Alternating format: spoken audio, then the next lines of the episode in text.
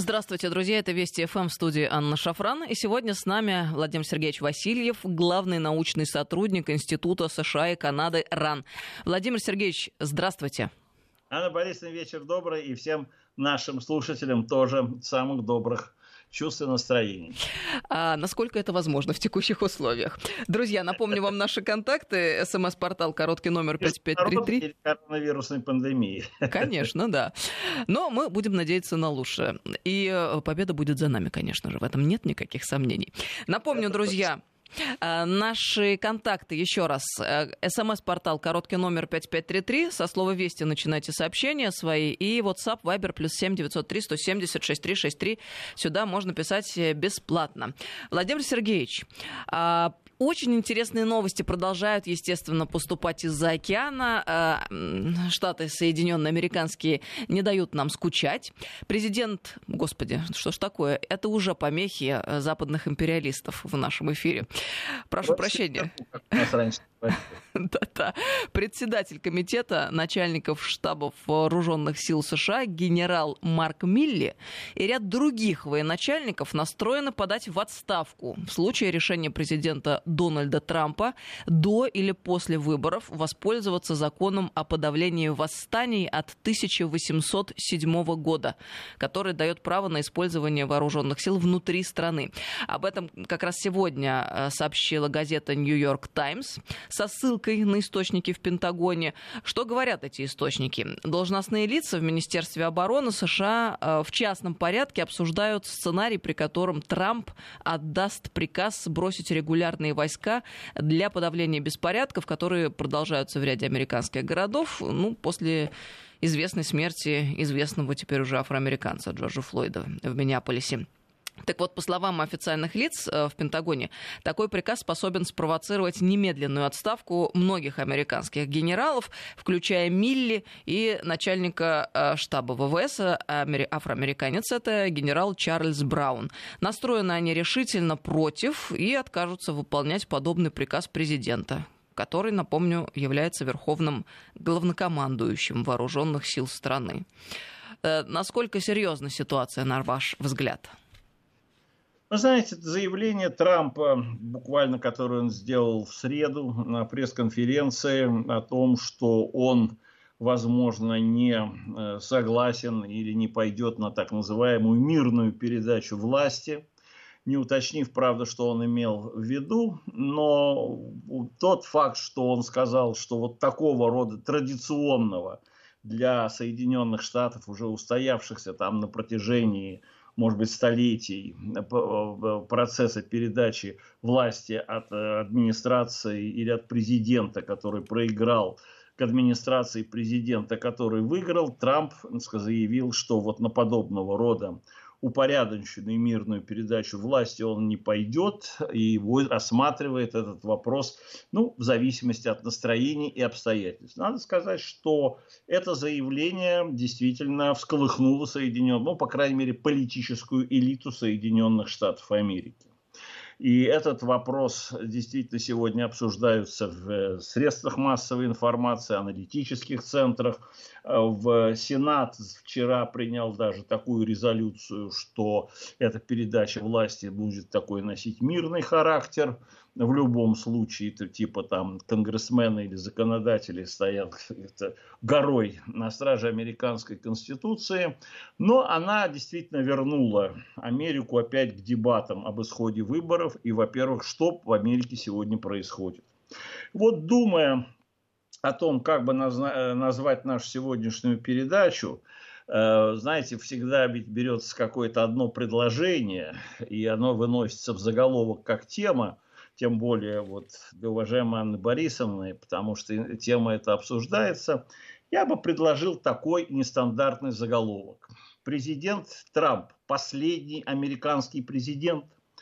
Дело все в том, что, скажем, тогда, когда к власти в свое время пришел Обама, то многие как раз люди астрологического такого плана, может быть, с таким, ну, я не знаю, религиозным сознанием решили, ну вот приходит э, американская, что называется, конец американской республики, Обама может быть американским последним президентом. Может быть, это пророчество и не сбылось, но ощущение того, что институт президентской власти как бы, ну что ли, я не хочу сказать, исчерпал себя, но, по крайней мере, что-то явно происходит. Кризис некоторый. Да, мягко выражаясь, вот тот самый кризис за последние четыре года, собственно говоря, он только лишь э, усугубился. И причины этого носят, э, ну, действительно такой сложный характер.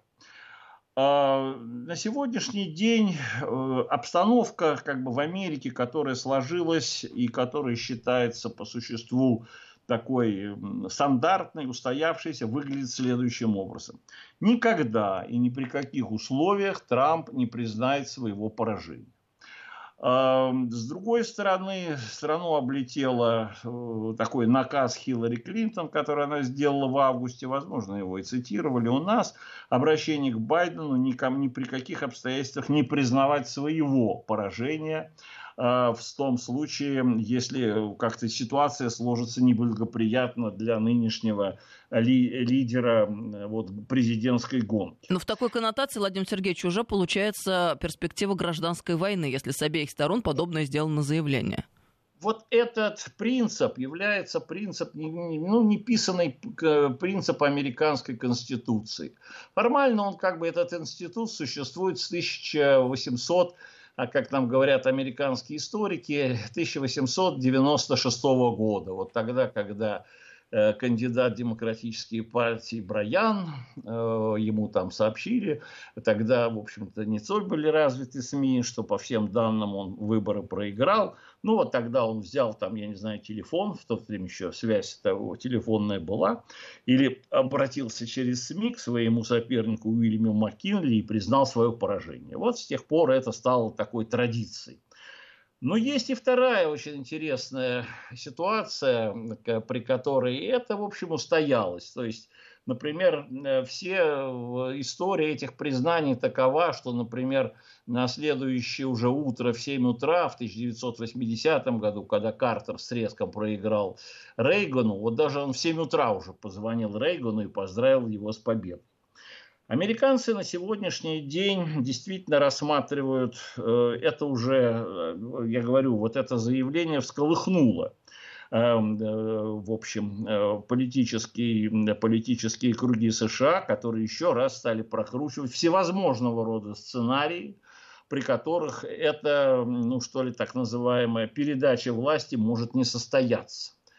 Ну, прежде всего, обратили, может быть, внимание на очень интересный момент он связан как раз с тем, что обычно вот на протяжении этих последних там ста с лишних лет все как бы ждут результатов выборов с точки зрения а, вот э, объявления возможного проигравшей стороны.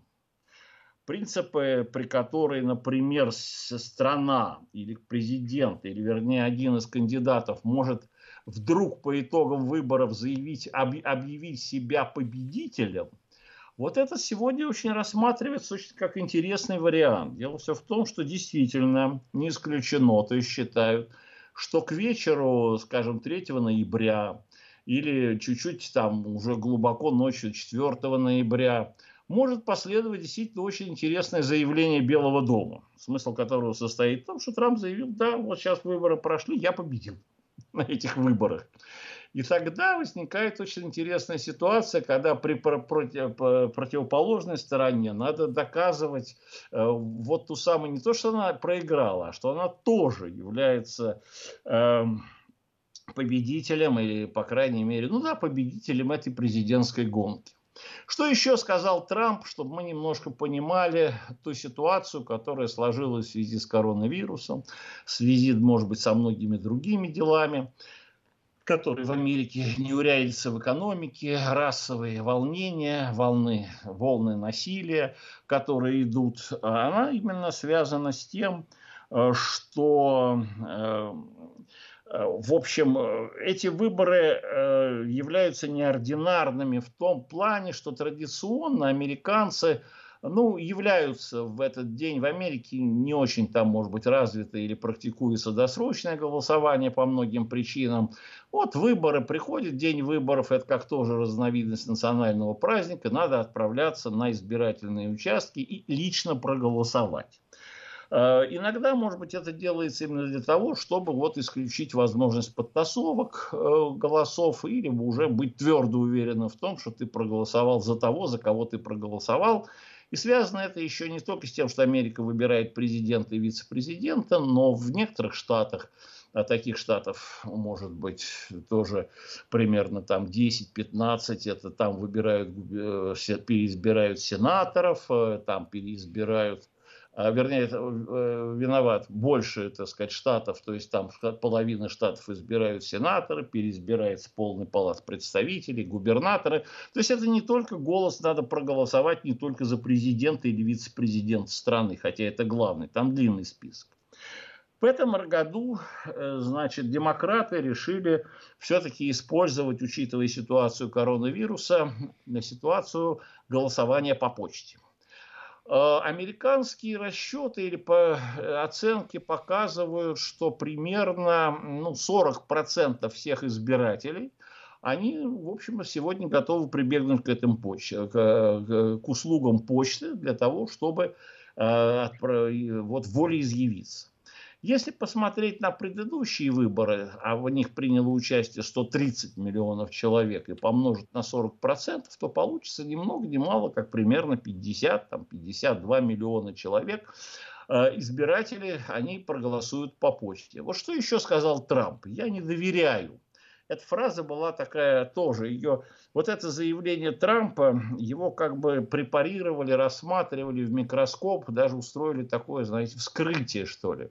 Трамп сказал, что он голоса, отданные по почте, не считает за действительными голосами, что это очень велика опасность э, их подтасовки, и он бы их отбросил. Ну, если, в общем, всего 40% голосов отбросить, хотя э, те же опросы показали, что к услугам почты готовы прибегнуть и немало сторонников Дональда Трампа. Э, их может быть тоже процентов 10-15, э, которые потенциально его избиратели. Но все равно, если отбросить голоса по почте, тогда действительно возникнет всякая ситуация, при которой его, скажем, победа вот в условиях, когда голосуют сторонники Трампа будут голосовать очно, а сторонники Байдена будут голосовать заочно, можно сказать, что его победа в данном случае будет гарантирована. И тогда начинается действительно очень интересно, или может быть это один из сценариев, который готовится администрация, что она постарается отмести все голоса, отданные или полученные по почте, ограничившись только голосами очного э, голосами избирателей, которые пришли на избирательные участки лично. И там нажали на кнопки, поставили галочки и так далее и тому подобное. Вот в этих условиях есть одна очень интересная особенность выборов. Вот когда подобного рода сценарии начались э, рассматриваться, то тут увидели, что политтехнологи, они, знаете, недаром иногда свой хлеб или свои хамбургеры, э, что называется, поедают. Выяснилась одна очень интересная вещь. Ее, она, в общем, где-то была просмотрена, вернее, проанализирована на итогах, ну, может быть, последних в 21 веке, Э, частично в 20 веке, это так называемый синий сдвиг. Ну вот, казалось бы, прошел день, там, я не знаю, э, чуть попозже, потому что там пока закрылись избирательные участки, пока там что-то посчитали, первые, последующие волны. Выяснилась одна очень интересная вещь, что избиратели республиканской партии почему-то голосуют э, днем и утром. А вот избиратели демократической партии, в том числе, если они обращаются к услугам почтовой связи, голосуют вечером и, если так можно выразиться, на следующий день там приходят результаты их выборов. Вот это сдвиг назвали э, именно синим сдвигом. И возникла тоже такая, как говорится, манипулятивная техника, э, вот посчитать вот голоса, за счет чего базируется, что Трамп может досрочно признать себя победителем, что будут подсчитаны сначала голоса э, избирателей республиканской партии, а в последующем уже и как бы вот произойдет проблема отсечения голосов демократов. Естественно, что демократы закричат, что каждый голос, как сейчас говорят, каждая жизнь имеет значение, каждый голос имеет значение. Есть вот всякое у нас э, в демократическом процессе такие расхожие фразы. Но вот тогда и может возникнуть ситуация первая, при которой начнутся судебные разбирательства, начнутся беспорядки, начнутся массовые пересчеты голосов. И тогда, в общем, ситуация может быть переведена уже несколько в иную плоскость, в плоскость разбирательства эм, э, судебного, искового, исковые всякие там заявления, которые могут последовать в суды по поводу результатов голосования. И этот процесс может затянуться за целый месяц. Вот по американским немножко законам э, или положениям, ну вот раньше как-то машина лучше работала, а сегодня она будет работать, может, не здорово. При конкретный последний срок голосования, э, вот, вернее, последний срок для того, чтобы разобраться с этими, со всеми неурядицами и посчитать голосов и подать какие-то апелляции, это 8 декабря. То есть, в принципе, голоса можно считать и пересчитывать еще целый месяц. После этого какие-то уже, э, ну что ли, иски или разбирательства приниматься во внимание не будет. Там уже вступает в действие э, коллегия выборщиков. Но вот тут считается тоже очень интересный момент. Если в этот период вдруг в ходе вот этих пересчета голосов да еще учитывая, вот давайте сегодня посмотрим, что произошло в Америке, когда 18 сентября скончалась в пятницу, ровно вот неделю назад, Рут э, э, Гинзбург. И опять стало ясно, что республиканцы готовы назначить уже консервативного судью и резко изменить баланс сил. В Америке даже раздались призывы, что называется, вот насколько ситуация неординарна. Э, спалить или сжечь здание Верховного суда США. То есть одна из, в общем так, э, святынь или несущих конструкций американской демократии. Может возникнуть такая ситуация, при которой возникнет э, потребность, если так можно выразиться, спалить избирательные участки, раз, покуситься на какие-то там бюллетени, которые где-то там хранятся, и вот тогда я вам даже рассказываю не собственные э, какие-то такие фантазии, можно сказать. Вы знаете, это вот готовясь сейчас к эфиру, посмотрел сценарий действий.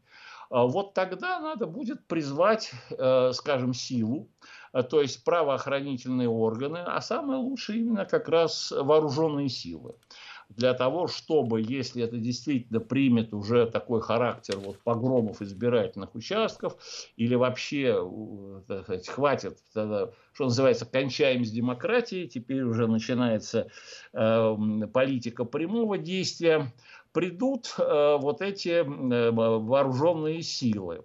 А дальше я даже читаю такую очень интересную вещь. Их задача будет не в только в том, чтобы навести порядок, а в том, чтобы установить э, места или э, зоны хранения э, емкостей, там, я уж не знаю, в какой-то форме, вот с этими бюллетенями избирательными, скажем, по почте и так далее. Если эти бюллетени будут не того цвета и не будут поддерживать не того кандидата, в скобках читай, демократического кандидата, то одновременно эти бюллетени и сжечь, что называется, чтобы их вообще и духу не было.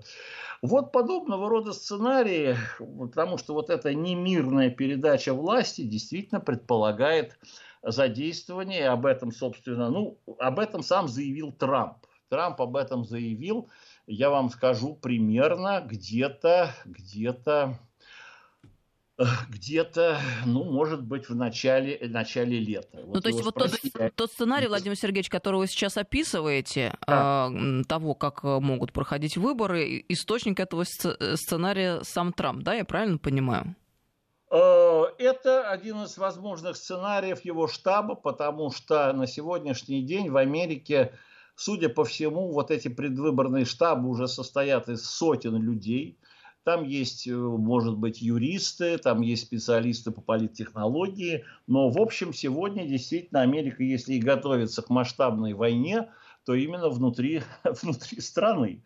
Это самая главная арена или поле деятельности, которая может оказаться по существу, ну, вся территория или значительная часть территории США, да, есть там, скажем, ну, Калифорния, там Орегон, Вашингтон, где это так называемые голубые, э, виноват синие штаты, штаты демократов, они, хотя их можно назвать голубыми, учитывая э, то внимание, которое сегодня демократы уделяют э, людям с нетрадиционной ориентацией э, гендерной. Ну, есть, э, да, есть американская глубинка, которая покрашена красным светом. Ну, вот есть сегодня пяток штатов, там Аризона называется, Висконсин, Огайо, Пенсильвания, может быть, Флорида, может быть, Мичиган, который так называемый относится к колеблющимся штатам которые могут сегодня как раз решить исход выборов ну, в ту или иную сторону. Потому что сейчас, может быть, считается, что там 50 на 50, а не, что называется, ничья. И последняя еще ситуация, все-таки надо прямо сказать, что вот в этих штатах, в Аризоне, во Флориде, эм, э, отмечается в последнее время сокращение все-таки разрыва между Трампом и Байденом. И вот этот вот разрыв между Трампом и Байденом в сторону, в пользу Трампа тоже создает, может быть, ощущение того, что вот, может быть, где-то нажать чуть-чуть силовым образом, и, глядишь, победа придет к тебе, потому что в Америке как бы подобного рода комментарии называются так – в этих условиях победитель выборов и верховный главнокомандующий должен быть одним и тем же лицом. Владимир Сергеевич, паузу небольшую сделаем. У нас новости. Продолжим через несколько минут. Здравствуйте, друзья. Мы продолжаем беседу. А с нами сегодня Владимир Сергеевич Васильев, главный научный сотрудник Института США и Канады РАН. Напомню вам наши контакты. СМС-портал короткий номер 5533 со слова «Вести». Начинайте свои сообщения. И WhatsApp, Viber, плюс 7903 170 6363. Сюда бесплатно можно писать. Владимир Сергеевич, на связи? Да, конечно. Скажите, да, а как э, ковидный сценарий второй волны может повлиять на выборы в США? Вот э, есть ли какой-то сценарий подробный, прогноз э, в этом контексте? В этом контексте любого рода сейчас наплывающая или накатывающаяся на Америку возможная вторая волна – Применительно к выборам, э, вот она будет способствовать распространению, назовем его, заочного, дистанционного голосования, ну, как правило, голосования по почте. То есть она вот усиливает эту проблему возможных недействительных бюллетеней или бюллетеней, которые могут быть подвергнуты определенного рода а, оспариванию, критике в плане признания их недействительными. Но я хотел бы, прежде чем эту тему развить, она тоже интересная, остановиться еще, может быть, на новом аспекте, который, мне кажется, наши обозреватели, в том числе и на ваших каналах, не рассматривают. Они вот говорят, ну ладно, пирный, мирная передача власти. А что это имеется в виду с точки зрения событий после 20, допустим, января, когда в Америке происходит уже официально, сколько там, почти лет 80 или 70, э, инаугурация нового президента. Вот эта мирная передача власти, это еще, если хотите, гарантия для уходящего в отставку, проигравшего президента, гарантию такой мирной жизни. То есть традиционно, значит, вот такой вот отдавший всего себя служению президент отправляется в свое поместье там или в свое домовладение э, и начинает писать мемуары. Ну вот у Трампа, значит, надо по, э, там где-то он будет либо в своем флоридском поместье жить, либо в клубе, гольф-клубе Нью-Джерси играть, либо, может быть, на мир взирать там с какого 78-го этажа своего э, небоскреба в в Нью-Йорке. Вот неделю назад Трамп заявил одно очень, сделал очень интересное заявление. Если, говорит, придет Байден, то меня, говорит, посадят в тюрьму. А, можно, а можно вот перед тем, как мы эту мысль разовьем, а, потому что потом уйдем далеко, такое уточнение. А можно ли как-то количественно оценить, сколько процентов это может дать Байдену? Вот э, подобный расклад, о котором мы говорим и ковидный э, сценарий. Вы имеете в виду с точки зрения голосования по почте?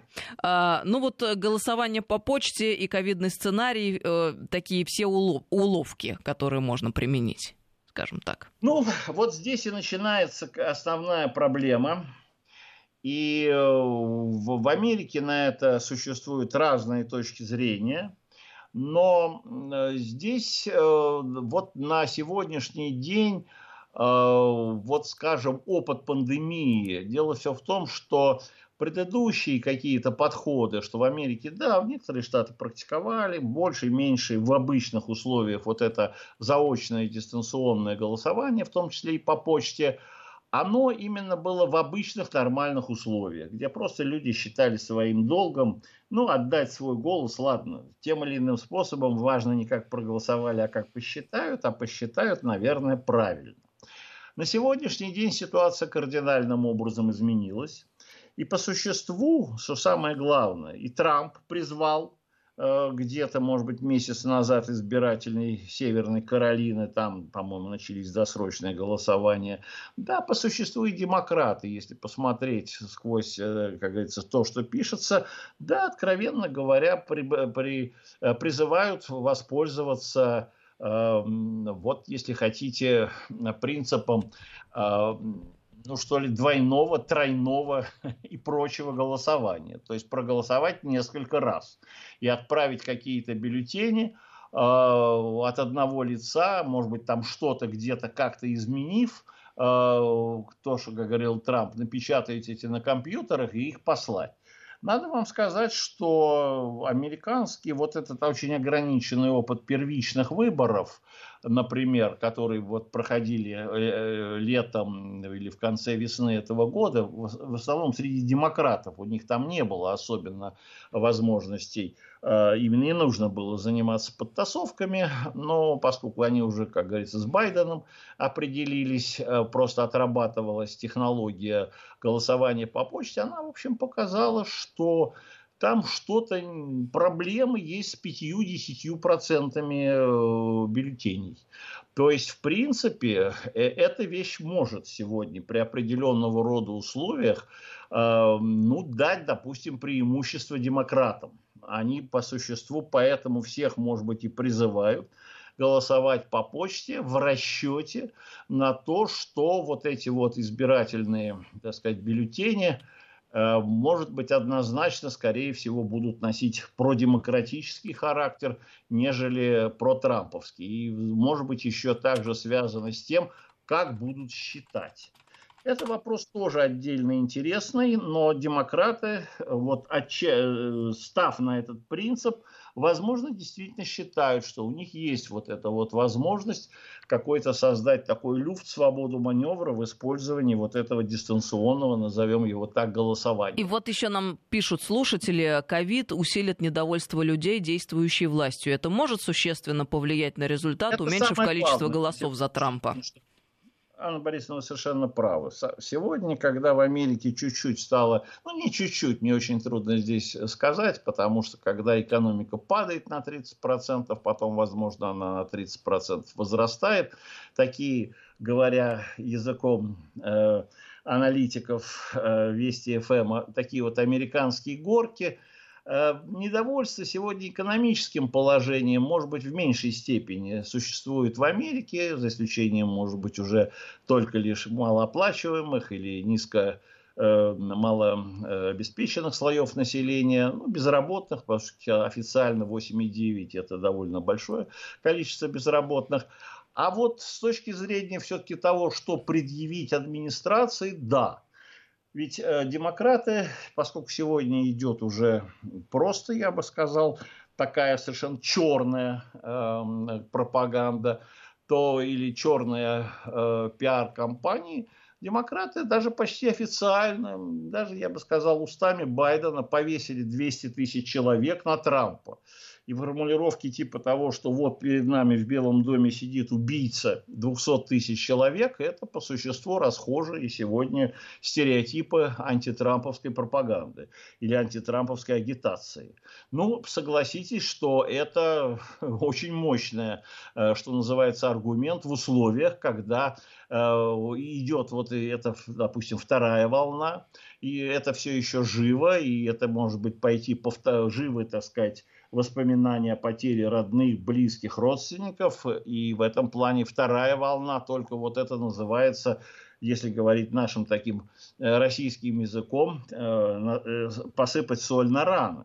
И вот это вот посыпать соль на эти раны, на это и ставит вопрос, и ставится сегодня, э, так сказать, основная ставка демократов. В этой связи просто в качестве такого завихрения я и могу сказать, что первый вопрос, кстати сказать, вот у нас 29-го будут дебаты, первые дебаты, э, которым сегодня внимание в общем Америке приковано, будут на них смотреть десятки миллионов людей, именно потому что первый, там, где Трамп лицом к лицу сойдется с Байденом, первый вопрос, который вынесен, это вопрос о э, пандемии, коронавирусной пандемии. Вот первый вопрос, который они будут а, обсуждать. И сегодня вот та речь, если не ошибаюсь, когда она была 22 февраля, а 22 сентября, когда Трамп обратился вот со своей речью, э, такой тоже видеообращение э, на 75-й э, сессии Генеральной Ассамблеи ООН, то ведь половина этой речи, она, в общем, беспрецедентна. Это была речь такого, знаете, всемирного прокурора по отношению к Китайской Народной Республике, который навесил все мыслимые и немыслимые грехи на, на Китайскую Народную Республику и, в общем, обвинив э, во всем, если хотите, переложив ответственность за вот эти смерти, которые есть в Соединенных Штатах Америки, на, э, на внешние силы. Вот в рамках этого сегодня и будет разворачиваться такая борьба, кто кому как бы удастся. То есть администрация явно заняла такую позицию, что мы тут ни в чем не виноваты. Форс-мажорные обстоятельства, непреодолимые силы. Никто в общем в мире особенно не мог справиться с этой пандемией. Смотрите, она и дальше, как говорится, идет, нарастает. Поэтому надо призвать к, к, к ответу вот эту одну страну. Вот эта форма такой защиты, Сработает она, не сработает, мы увидим как раз э, да, вот э, на этих теледебатах. Но для меня, например, совершенно очевидно, что эта речь э, Трампа в этой своей части, она состояла, добрая половина была посвящена ви, ви, вине Китайской Народной Республики за эту самую пандемию, она для меня, с точки зрения, вот это его генеральная линия наступления на Байдена потому что в этих условиях, э, тем более все-таки, знаете, патриотизм, внешние силы, но это такая ловушка. Это в американской э, политике это уже было. Кстати, на выборах 1980 года, я сейчас договорю в рамках уже контекста дебатов, не дай бог Байдену сказать, что Китай ни в чем не виноват, а вот виновата администрация Трампа. Вот она не подготовила Америку к этой масштабной коронавирусной пандемии и пошло и поехало. Понимаете, кто виноват. Так что здесь уже дальше идет обвинение что Байден агент Китая. Ну, короче говоря, дебаты могут принять э, тоже достаточно неожиданный оборот. Во всяком случае, я думаю, что сегодня как раз каждая из сторон к ним готовится. И вот эта вот коронавирусная ситуация, она э, есть, э, она есть, существует. Есть еще второй момент. Ну, это Трамп делает все сегодня, чтобы, как говорится, посеять сомнения в результативности этих выборов что все это волеизъявление там 3 ноября, досрочное, потом последующие какие-то пересчеты, это все не отражает сегодня истинного волеизъявления. Давайте эти, может быть, выборы замотаем для ясности. Ну, может возникнуть еще какая-то проблема, она одно время висела, а потом она отошла, это немножко кануло пока э, в, что называется, в аналы, так сказать, истории, но идея, что надо все-таки результаты выборов перенести. И, вернее, не результаты, а выборы, выборов. выборов надо перенести. Ну, может быть, на сегодняшний день я посмотрел ситуацию с коронавирусной э, пандемией в Соединенных Штатах Америки не столь э, так, сказать, так сказать, тревожно, то есть она как бы идет несколько на спад – но весьма трудно действительно сказать, что будет через э, месяц, поскольку все-таки коронавирусная пандемия, ее распространение – это сезонный характер. Совершенно очевидно, что вторая волна где-то октябрь, ноябрь, этот грипп, который тоже хорошо известен в Соединенных Штатах Америки, то есть это вирусные респираторные заболевания – ну, считайте, что это тоже, их можно смело прогнозировать как смену э, времен, э, времен года.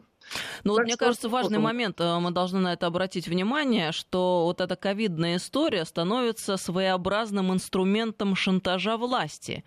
Вот э, на что следует обратить внимание. В борьбе элитных кланов. И этот э, опыт э, стоило бы как следует изучить. Все то, что будет происходить в ближайшее время, на мой взгляд. Все правильно, Анна Борисовна, потому что получается, в общем, ситуация такая, что пандемия никуда не уходит. И есть еще вторая ситуация. Она может быть связана с теми э, событиями, которые могут уже происходить там после выборов и так далее. Потому что защита демократов как бы тоже она носит такой, э, ну что ли, Эм, такой иллюзорный, что ли, характер. Э, в данном случае, ну, изберите нас президентами, или там изберите меня президентом, или придите, приведите к власти демократов, и мы сейчас с этой самой пандемией разделаемся как с повар э, с котлетой или с картошкой. Но я вам должен вам сказать, что это не факт. И тут тоже есть проблема, потому что демократов тоже нет никаких, э, собственно, рычагов давления э, на эту самую пандемию, или, вернее, средств ее решения. Проблема а вакцины, она, в общем, это проблема скорее 2021 года. Вот. И хотя тут есть разные точки зрения, Трамп обещал эту вакцину к концу там, октября или к дню выборов, но Э, в конце концов, есть еще даже проблема наладить ее производство. Мы сейчас даже не будем касаться проблемы ее эффективности. То есть она может тоже каким-то образом растянуться. Но пандемия может э, спровоцировать именно систему беспорядков. То, что мы сегодня начали, э, наши разговоры, тогда надо будет призвать уже силу. И вот здесь армия как раз в Америке, вот устами этих людей – но здесь э, вот то, что в Нью-Йорк Таймс появилось, это тоже, если хотите, э, такой слив информации, тоже идет сегодня борьба за, э, ну что ли, настроение, за прощупывание расстановки сил, а в какой степени вообще армия может в себя втянуть в, или вооруженные силы, правильнее сказать, себя втянуть в политический процесс – борьбы за власть, а в какой нет. Потому что раньше этого никогда не было, или вернее последний раз, вот кстати, посмотрев, я должен сказать, что последний раз угроза использования вооруженной силы для того, чтобы решить исход выборов в Америке было зафиксировано в 1876 году. Вот, кстати, по итогам тогдашних президентских выборов, где тоже разрыв между кандидатами был небольшим,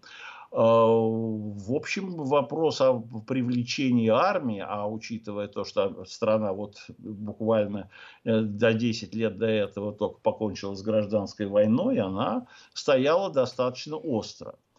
На сегодняшний день демократы, вот все, что происходит, не надо забывать, что это тоже контр такая пропаганда, если хотите.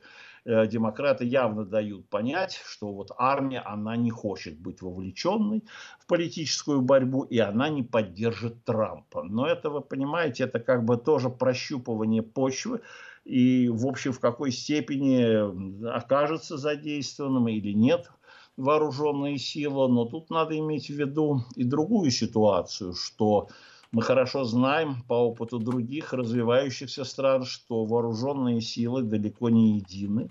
Э, с точки зрения политической ориентации далеко не столь монолитны. И всегда найдется какой-то лейтенант или капитан, который захочет подчиниться приказу или выполнить приказ президента, в отличие от какого-нибудь генерала, который не захочет соответственно, э, подчиниться или исполнить приказы Верховного Главнокомандующего, что, в общем, подводит нас опять к, к, к ситуации, что в таких вот условиях, э, в общем, когда трясет все общество, трясут все институты, э, это тоже очень важно. Дело все в том, что одним из вариантов, скажем, которые американцы рассматривают, почему армия может быть или вооруженные силы могут быть задействованы, она связана с тем, что Трамп, вы хорошо сказали, в рамках вот этой вот беспорядков, возможно спровоцированной пандемией, скажем, к концу года, ну, в Америке и так уже объявлено чрезвычайное положение, но Трамп может объявить вообще военное положение. Это, кстати сказать, сценарий тоже рассматривался. А при военном положении, которое в Америке, в общем, никогда не было, может получиться очень интересная вещь, когда вся власть может быть сосредоточена в руках президента, действие Конституции может быть приостановлено. Вот. Э, и, короче говоря, вот возникнет такая вот, если хотите, антидемокра... антидемократическая ситуация или ситуация, при которой мы можем сказать, что вот с американской демократией мы подходим к тому периоду, когда можно говорить о том, что с этим институтом э, что-то не то, чтобы что-то происходит, а уже происходит явно что-то не то. Вот эта ситуация может быть тоже, потому что э, в данном случае вооруженные силы, ну, они как бы подводят черту вот под эту самую, под историю американской демократии. Они не с точки, она, может быть, началась со времен, первым ведь президентом был генерал Вашингтон, который командовал американскими вооруженными силами во время войны там, за независимость. С армией все это началось, если хотите, армией все это или вооруженными силами все это тоже может закончиться. Кстати, в Америке, когда стали говорить или вспоминать неординарные выборы – обратили внимание, что, скажем, первые американские выборы в 1788 году, они тоже были неординарными, понимаете, потому что был только один кандидат, это Джордж Вашингтон, понимаете, других кандидатов не было. Он выступал, как говорится, в неконкурентных условиях. Борьба там шла, кого избрать вице-президентом.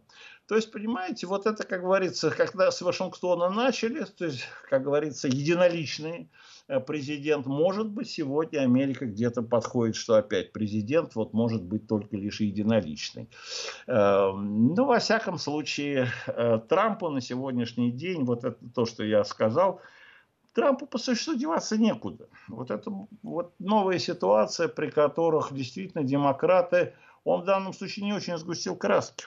Я считаю, что демократы действительно постараются возбудить против него уголовное преследование и постараются сделать так, чтобы Трамп свои э, дни окончил, э, ну, мягко выражаясь, вот не так, чтобы в гольф играя, а уже наблюдая э, небо в клеточку. Кстати, в американской истории были такие примеры, когда, ну, по существу людей, ну, довели до, до смерти, до преследования вот подобного рода уголовными делами.